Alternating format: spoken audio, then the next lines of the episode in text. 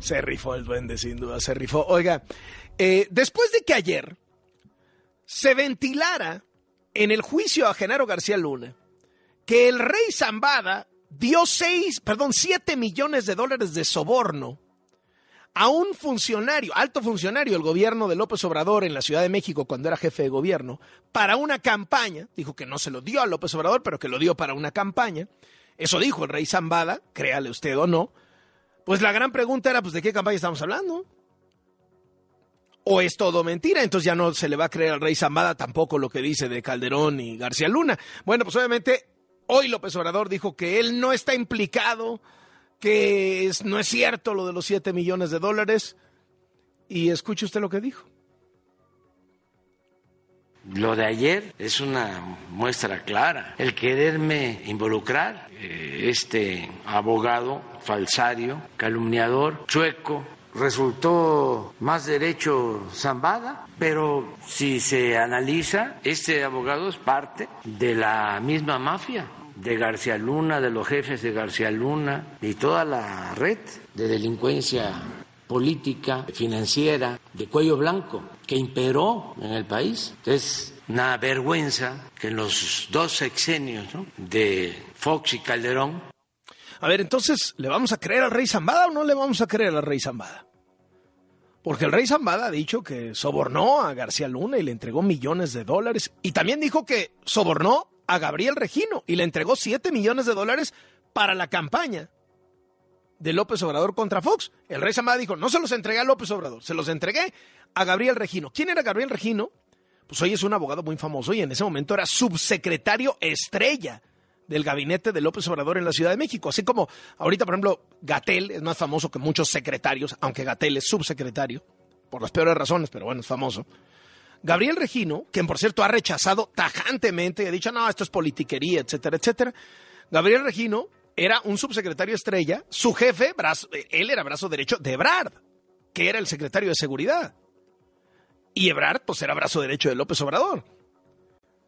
Entonces, ¿qué hacemos con esta declaración?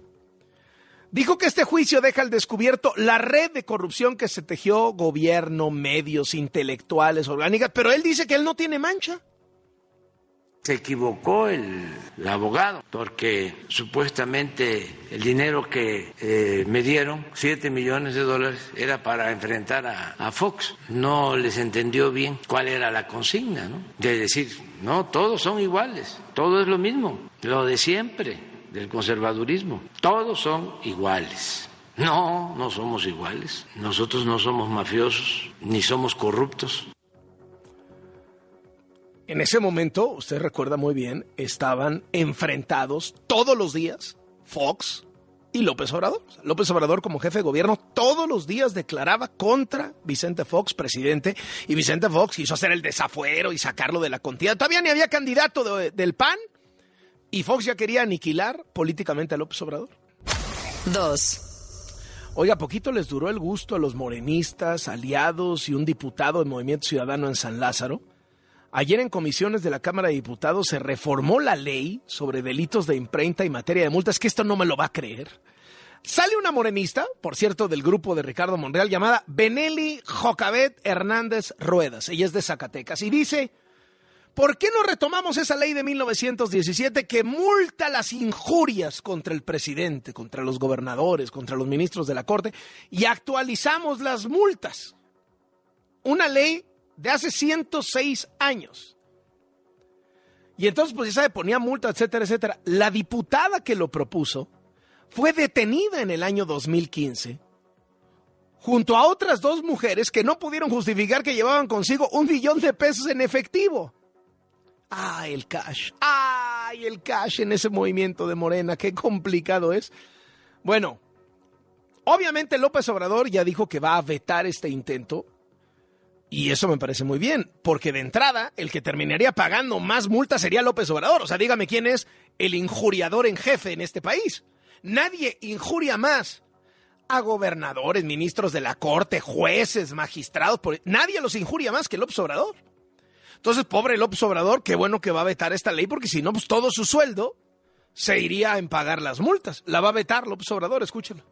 Está como me sorprendió ayer que autorizan en la Cámara que el que insulta al presidente le van a aumentar este el castigo, va a tener que pagar dos, tres veces más. Yo no sé quién hizo eso. Sí, pero yo no lo necesito eso. Yo no lo necesito, yo no lo promoví. Sí, lo voy a vetar. Lo voy a vetar. ¿Eso para qué?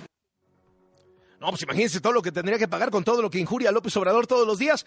Vamos con nuestra compañera Verónica Méndez, quien se encuentra en el Senado. ¿Qué nos tienes, Verónica? Adelante.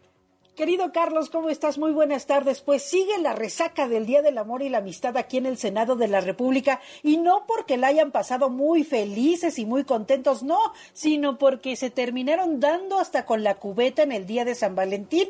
Se acusaron de ser unos provocadores que quieren meter chicanadas políticas, hubo desdeños, hubo enredos y hasta hubo desprecios. El primero en tirar camorra ayer fue el vicecoordinador de los senadores priistas, Manuel Añorbe, y acusó a los morenistas de estar dilatando la discusión del artículo que falta del plan B electoral. Dijo, míralos qué vivillos, así dejan correr el tiempo y luego la Suprema Corte ya no va a alcanzar, ya no va a tener tiempo para procesar las controversias que interpongamos los opositores contra la reforma de López Obrador. Vamos a escuchar a Manuel Añorbe. Y esto no podemos negarlo, está muy claro, es una táctica dilatoria, es una chicanada política parlamentaria para llevarse este dictamen o esta dictaminación hasta finales de abril, así pareciera, y obviamente en la promulgación, pues cerrar los espacios para la inconstitucionalidad, que es un recurso que tenemos nosotros de presentarlo en la Suprema Corte de Justicia de la Nación. Eso no es cierto, salió a responder de inmediato Ricardo Monreal, el jefe de la Junta de Coordinación Política y líder de los morenistas. Nada de chicanadas ni golpes bajos. Ya se va a discutir el tema y todo se va a transparentar. Escuchemos a Monreal. No hay ninguna. Nosotros no estamos acostumbrados a hacer eso. Nunca lo hemos hecho, nunca lo haremos. Eso se hacía en el pasado. Ahora somos muy transparentes y muy claros todo lo que hace el ciudadano. Y luego la presidenta de la Comisión de Gobernación, Mónica Fernández Balboa de Morena, que anda malita de la garganta, no puede ni hablar, anunció que va a ser el próximo martes 21 a las 5 de la tarde cuando se sienten a la mesa las comisiones dictaminadoras del artículo B eh, del plan B que falta. No es todo el plan B, Carlos, es solamente el artículo que tiene que ver con la transmisión de votos de las mayorías a las minorías o esto que le llaman la cláusula. Bueno, pero, pero, pero, o sea, digamos, existía la sospecha de que lo querían patear, patear, patear, patear para dejar sin tiempo a la Suprema Corte. Eh, eh, y bueno, parece que le van a entrar. Le van a entrar, Eso es real. Ah, sí, eso es real. ya le pusieron ah. fecha el próximo martes a las 5 de la tarde. Pero lo que estamos aclarando es que no es todo el plan B electoral, es solamente un ah. artículo el que tiene que ver con la cláusula. mientras ese artículo no se apruebe, Carlos, se detienen las cuatro leyes que están. De, eh, o sea, pueden discutir esto el martes y todavía seguir pateando el balón al otro para no, darle tiempo a la Suprema Corte. No, Carlos, nada ah. más falta un artículo de las cuatro leyes, de son seis leyes del Plan B, dos ya quedaron aprobadas, faltan cuatro. En esas cuatro leyes está el artículo que tiene que ver con la transmisión de votos de mayorías a minorías. Eh, si no se si no se discute, pues no se pueden publicar las cuatro leyes. Por eso eh, ya le pusieron. Entonces ya este asunto quedaría ya resuelto el martes y ya podrían ponerse las controversias constitucionales ya pueden procesarse las controversias. O sea, ya no quedaría tan ahogada la Suprema Corte, ¿no? Eh, exacto, si se, si se procesa la próxima semana, la Corte tiene holgura, tiene dos, tres meses, porque es hasta el primero de junio cuando pueden ser las controversias. Eh, y fíjate, Carlos, que llamó mucho la atención ayer que te estoy platicando, la cereza del pastel de todos los desamores que hubo ayer en el Senado de la República y que siguen hoy la puso ni más ni menos que el líder del PRI Alejandro Moreno. Llegó a la Cámara Alta como Pedro por su casa, sin invitar a su propio coordinador Miguel Osorio Chong. Mantuvo una reunión privada con Monreal. Él fue y se metió a la oh. oficina de Monreal y allí estuvieron en la encerrona como si Osorio Chong ni existiera. Fue a discutir justo la agenda legislativa y al término de la reunión, Alito eh, salió de la, fue a la oficina del PRI y les dijo, ay, le avisan a Osorio Chong que anduve por acá. Vamos a escuchar. No está el coordinador, tenemos una relación de coordinación. Es una reunión eh, bilateral que tuvimos de manera institucional como es. El coordinador del grupo parlamentario, como siempre en Senado de la República, no solo tiene nuestra consideración, estamos trabajando para tener un funcionamiento más ágil, más rápido en este inicio del periodo y bueno, eso nos permite tener comunicación Y fíjate, Carlos, que sí fue más rápido y más ágil, porque terminando la reunión de Alito Moreno con Monreal fue cuando se anunció que el próximo martes se discute lo que falta del plan B electoral del presidente López Obrador. Y hay que recordar que apenas el viernes Alito y Osorio Chong habían acordado una tregua y una nueva oportunidad para su relación tras meses de desgarriates, infidelidades, acusaciones, disputas. Y pues voy a creer, hubo desdeños ayer en el Día del Amor y la Amistad. Y hoy siguen, y hoy siguen porque todos los coordinadores parlamentarios de la oposición en este momento están ofreciendo una conferencia de prensa donde siguen llamando a Morena a actuar con responsabilidad para que no les gane el tiempo y puedan meter las controversias eh, constitucionales sobre este plan electoral, Carlos. Así están las cosas aquí en el Senado. Gracias, Vero, estamos al pendiente. si me das ah. una oportunidad, nada más para los que andaban con la preocupancia, hoy se recupera ya el Jardín Luis Pasteur, que está aquí al lado del Senado de la República, en una de las puertas laterales. ¿Y por qué te digo que es importante? Bueno, porque este eh, eh, jardín estuvo ocupado por meses por colectivos que aman la mota y que todo el tiempo vienen y se ponen este, hasta las chanclas y con singular alegría le queman las patas al diablo un día sí y el otro también y pasan a aromatizar toda la cámara alta. Así que pues ya, ya retiraron a estos colectivos y el Jardín Luis Pasteur pues ya pueden transitar las personas y de hecho se va a abrir la puerta que tiene ahí el Senado de la República. Muchísimas gracias y estamos al pendiente. Un abrazo, Carlos. Buenas Hasta luego, un abrazo, Vero Méndez. Vamos con Jaime Obrajero porque eh, están discutiéndose en la Cámara de Diputados el tema de la renovación de los cuatro consejeros del INE y ya hay fecha para ver cómo queda el asunto. Jaime, adelante.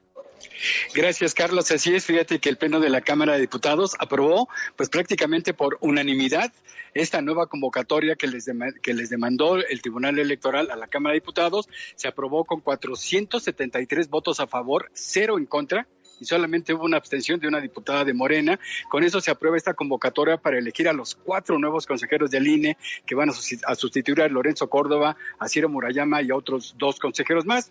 Eh, el presidente de la Junta de Coordinación Política, Ignacio Mier, dio a conocer las fechas y las etapas de este proceso de, selección. Por ejemplo, informó que el registro de todos los aspirantes a ser consejeros del INE será a partir de mañana, a partir de este jueves y hasta el 23 de febrero. Mm. Un día después, el 24 de, este mes, pero hasta el 7 de marzo, el Comité Técnico de Evaluación va a revisar muy bien los documentos que presenten estos aspirantes para ver quiénes cumplen con todos los requisitos. El legislador de Morena, Ignacio Emir, señaló que entre el 6 y el 7 de marzo se va a aplicar el examen de conocimientos a estos aspirantes, eh, Carlos, y entre el 11 y el 14 de marzo, el Comité Técnico hará una evaluación integral de todos los aspirantes y bueno, los mejor evaluados serán entrevistados entre los días 17 y 22 de, marzo. Fíjate, Carlos, que este Comité de eh, Técnico de Evaluación entregará a la Junta de Coordinación cuatro quintetas, es decir, cuatro grupos de cinco personas, de cinco aspirantes. Dos van a ser integradas solo por hombres, una por mujeres y otra quinteta más por hombres y mujeres, por ambos géneros. Y de esta última quinteta se va a elegir al nuevo consejero presidente del Instituto Nacional Electoral. Ya lo mencionábamos el día de ayer, en caso de que los diputados no se pongan de acuerdo, bueno, pues será la Suprema Corte de Justicia de la Nación la que va a elegir al azar a estos cuatro nuevos consejeros. El reporte que tenemos, Carlos. Muy bien, eh, muchísimas gracias, Jaime. Entonces, fíjese cómo está la cosa. Por el lado de la idea presidencial de debilitar al INE, pues obviamente lo que quiere es patear y patear y patear para que no haya acuerdos entre los partidos políticos. Pues si no hay acuerdo con Morena, pues no hay acuerdo, ¿no? Así de sencillo. Y estaríamos hablando de que el 31 de marzo se tendrían que elegir en caso extremo, y eso es lo que quiere, lo ha dicho el secretario de Gobernación, Adán Augusto López, eso es lo que quiere el gobierno, por sorteo a los consejeros electorales. Eso lo van a patear hasta el 31. Y luego el otro tema que, que estábamos platicando con Vero Méndez es el del plan B de López Obrador, esta ley que busca, palabras del secretario de Gobernación, destrozar al INE. Bueno, es una buena señal que ya hayan decidido discutirlo en comisiones el martes. Pero ojo, eso no quiere decir que ya victoria. No, no, no, no, no. Porque todavía lo pueden patear. Pueden aprobarlo en comisiones y no llevarlo al pleno de la Cámara para que se vote. Porque una vez que lo aprueben en el pleno, los de Morena, el presidente tiene 30 días para promulgarlo y luego 10 días más para que el Congreso lo publique si el presidente no lo quiere publicar. Y entonces ya se puede ir a la Suprema Corte. La gran sospecha, el gran temor era que Morena quería patear y patear y patear el balón para no dejarle tiempo a la Suprema Corte porque ya estarían los tiempos de la elección encima, ¿no?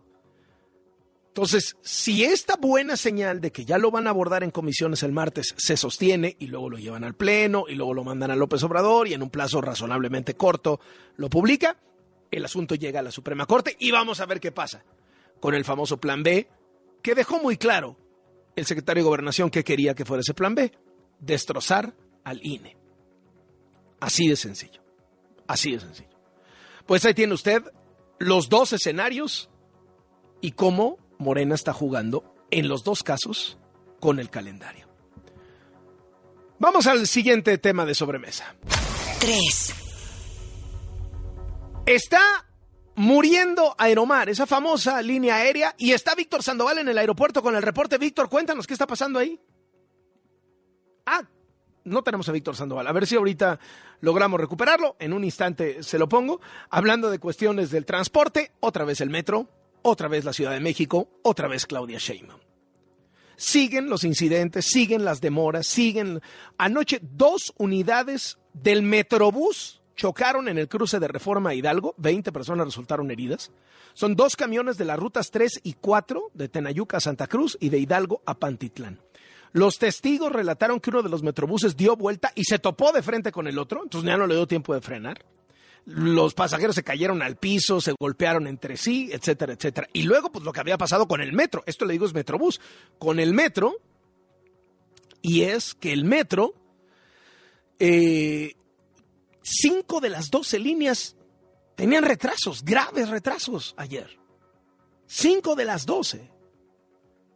Esto del transporte, Metrobús, perdón, Metro y ahora Metrobús, ¿Cómo está minando políticamente a la corcholata favorita de López Obrador? Qué bárbaro. Qué bárbaro. Por cierto, la Fiscalía de la Ciudad de México abrió una carpeta de investigación en torno al choque del Metrobús, el de ayer, para deslindar responsabilidades. Fue anoche. Dicen que ya están verificando las cámaras del C5 para saber qué pasó. Los choferes están en disposición del Ministerio Público. Uno de ellos está hospitalizado. Se va a definir en breve su situación jurídica, tan pronto declaren. De los 20 heridos, algunos tuvieron fracturas, pero ninguno es reportado como grave. La Secretaría de Seguridad de la capital del país dijo que ningún conductor iba a exceso de velocidad ni conducían ebrios. Entonces, pues vamos a ver qué fue lo que sucedió con este asunto. Víctor Sandoval con lo de Aeromar en el aeropuerto. Así es, eh, Carlos, buenas tardes. Estamos aquí frente a lo que es los módulos de documentación y venta de boletos de Aeromar, donde ya a partir de hoy, pues no hay vuelos todavía. Hasta hace unos minutos, a las 13.30, está programado un vuelo a Istepec, Oaxaca, y uno a las 5 de la tarde a Colima. Eh, quiero decir que ya han llegado algunos pasajeros a preguntar sobre todo qué va a suceder. Hay un comunicado de coordinación de la Secretaría de Marina, la Secretaría de Comunicaciones y Transportes y el propio aeropuerto para canalizar a información a Aeroméxico, a Viva Aerobús, eh, para que se, puedan darles una opción y podrían salir a diferentes puntos de, la República. Son vuelos regionales regularmente, Aeromar es una empresa muy grande y bueno, está, en este momento están sobre todo canalizando a la gente de Aeroméxico, pero la gente de Aeroméxico dicen que aún no han recibido instrucción para eh, saber si pueden validar estos boletos que ya compraron a los diferentes destinos y siempre y cuando también tengan eh, vuelos a esas eh, zonas que volaba Aeromar. Carlos, el reporte. Muy bien. Gracias, Víctor. Estamos al pendiente. Oiga, le corrijo rápidamente nada más lo que le decía hace un instante sobre los tiempos. El presidente eh, López Obrador tiene 30 días para vetarlo eh, y otros 10 días son para publicarlo, ¿no? Entonces, bueno, eh, estaremos ahí al pendiente con ese asunto, a ver, a ver en qué deriva. una de la tarde con 27 minutos. Vamos al siguiente de sobremesa. 4. Ya son 10 días de tragedia de Turquía y Siria por los terremotos. Ayer las autoridades habían informado que suspendían las búsquedas para que entrara ya la maquinaria pesada, pero en eso, un rescate. Un estudiante universitario en Hatay, la imagen se volvió viral porque el joven pidió que antes de sacarlo a él, por favor, sacaran a su gato. Y entonces dijeron, no, espérate, todavía hay gente viva. Este hombre pasó 200 horas bajo los escombros. 200 horas. En Siria se conoció la historia de Aya, una bebé que fue rescatada bajo los escombros y que aún estaba conectada a su mamá con el cordón umbilical. Se considera un bebé milagro. Estaba conectada a su mamá con el cordón umbilical. Le llaman la niña de Alepo. El, asunto es que ha habido intentos de secuestro de esta bebé. Tres intentos de secuestro a la bebé que han sido impedidos por las autoridades.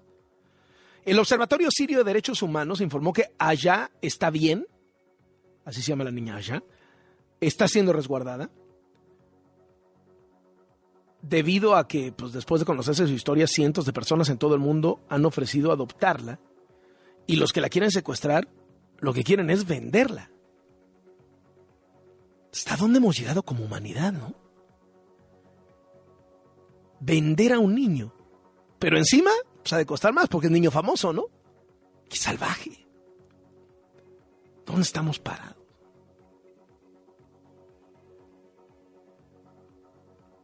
Vamos al último de sobremesa. Cinco. Y es contigo, mi querido Beto Lati, ¿cómo te va? Querido Carlos, me quedo escuchándote y ya sin saber si continuar hablando, si ver a la pared o qué hacemos, qué cosa, ¿eh? ¿Qué, cosa? ¿Qué historia la que nos compartes? Pero bueno, también como para ver al precipicio y no entender demasiado, aunque proporciones y dimensiones y relevancias muy diferentes, el Cruz Azul. Si para sus refuerzos del torneo sonó Radamel Falcao, sonó Luis Suárez, sonó Ener Valencia, sonó Diego Costa y no llegó nadie, para el sustituto de Raúl Gutiérrez siguen sonando nombres y nombres. A ver, Raúl, desde 10 días atrás, hace un par de domingos. No lo echaron porque no tenían su reemplazo. Y desde entonces están buscando. Y la lucha eh, intestina de poder. Uno quiere mandar, otro quiere mandar, desde arriba mandan. Nadie sabe quién va a decidir. Y siguieron adelante. Finalmente a Raúl le permiten dirigir el lunes por la mañana. Nadie entendió por qué. Te lo comentaba aquí al aire, todavía desde Arizona pero unas horas después de dirigirlos lo destituyen y llega un interinato. Pero no decide Cruz Azul a quién va a contratar. Ayer se entrevistó con Hugo Sánchez. Se sabe que ha estado cerca de Ricardo Ferretti. Se sabe también de Antonio Mohamed, de Jimmy Lozano, de Chepo de la Torre. A este momento se apunta sobre todo a Chepo y a Mohamed. Pero es parte del caos de este equipo que no hace, para, no hace más que valorar o poner en su pedestal lo hecho por Juan Reynoso, que ya con este caos imperante los hizo campeones rompiendo una sequía de un par de décadas. Qué difícil es concentrarse en lo deportivo cuando la cooperativa, cuando la cementera, cuando los socios, cuando los cooperativistas, cuando un dueño, cuando Billy con la Interpol buscándolo, cuando el que está por acá declara lo que no tiene que declarar. Y ahí va el Cruz Azul naufragando como puede. Yo pensaba, y ya lo he dicho antes, es como un coche que cuando va conduciendo ve un bache del volantazo para caer en él. Eso parece Cruz Azul. Más que eludir los golpes, parece irlos buscando. Ahora veremos quién termina por dirigirlos y siguen surgiendo nombres y sigue una especie de reality show para ver quién dirige a la máquina, Carlos. Muchísimas gracias, Beto Lati.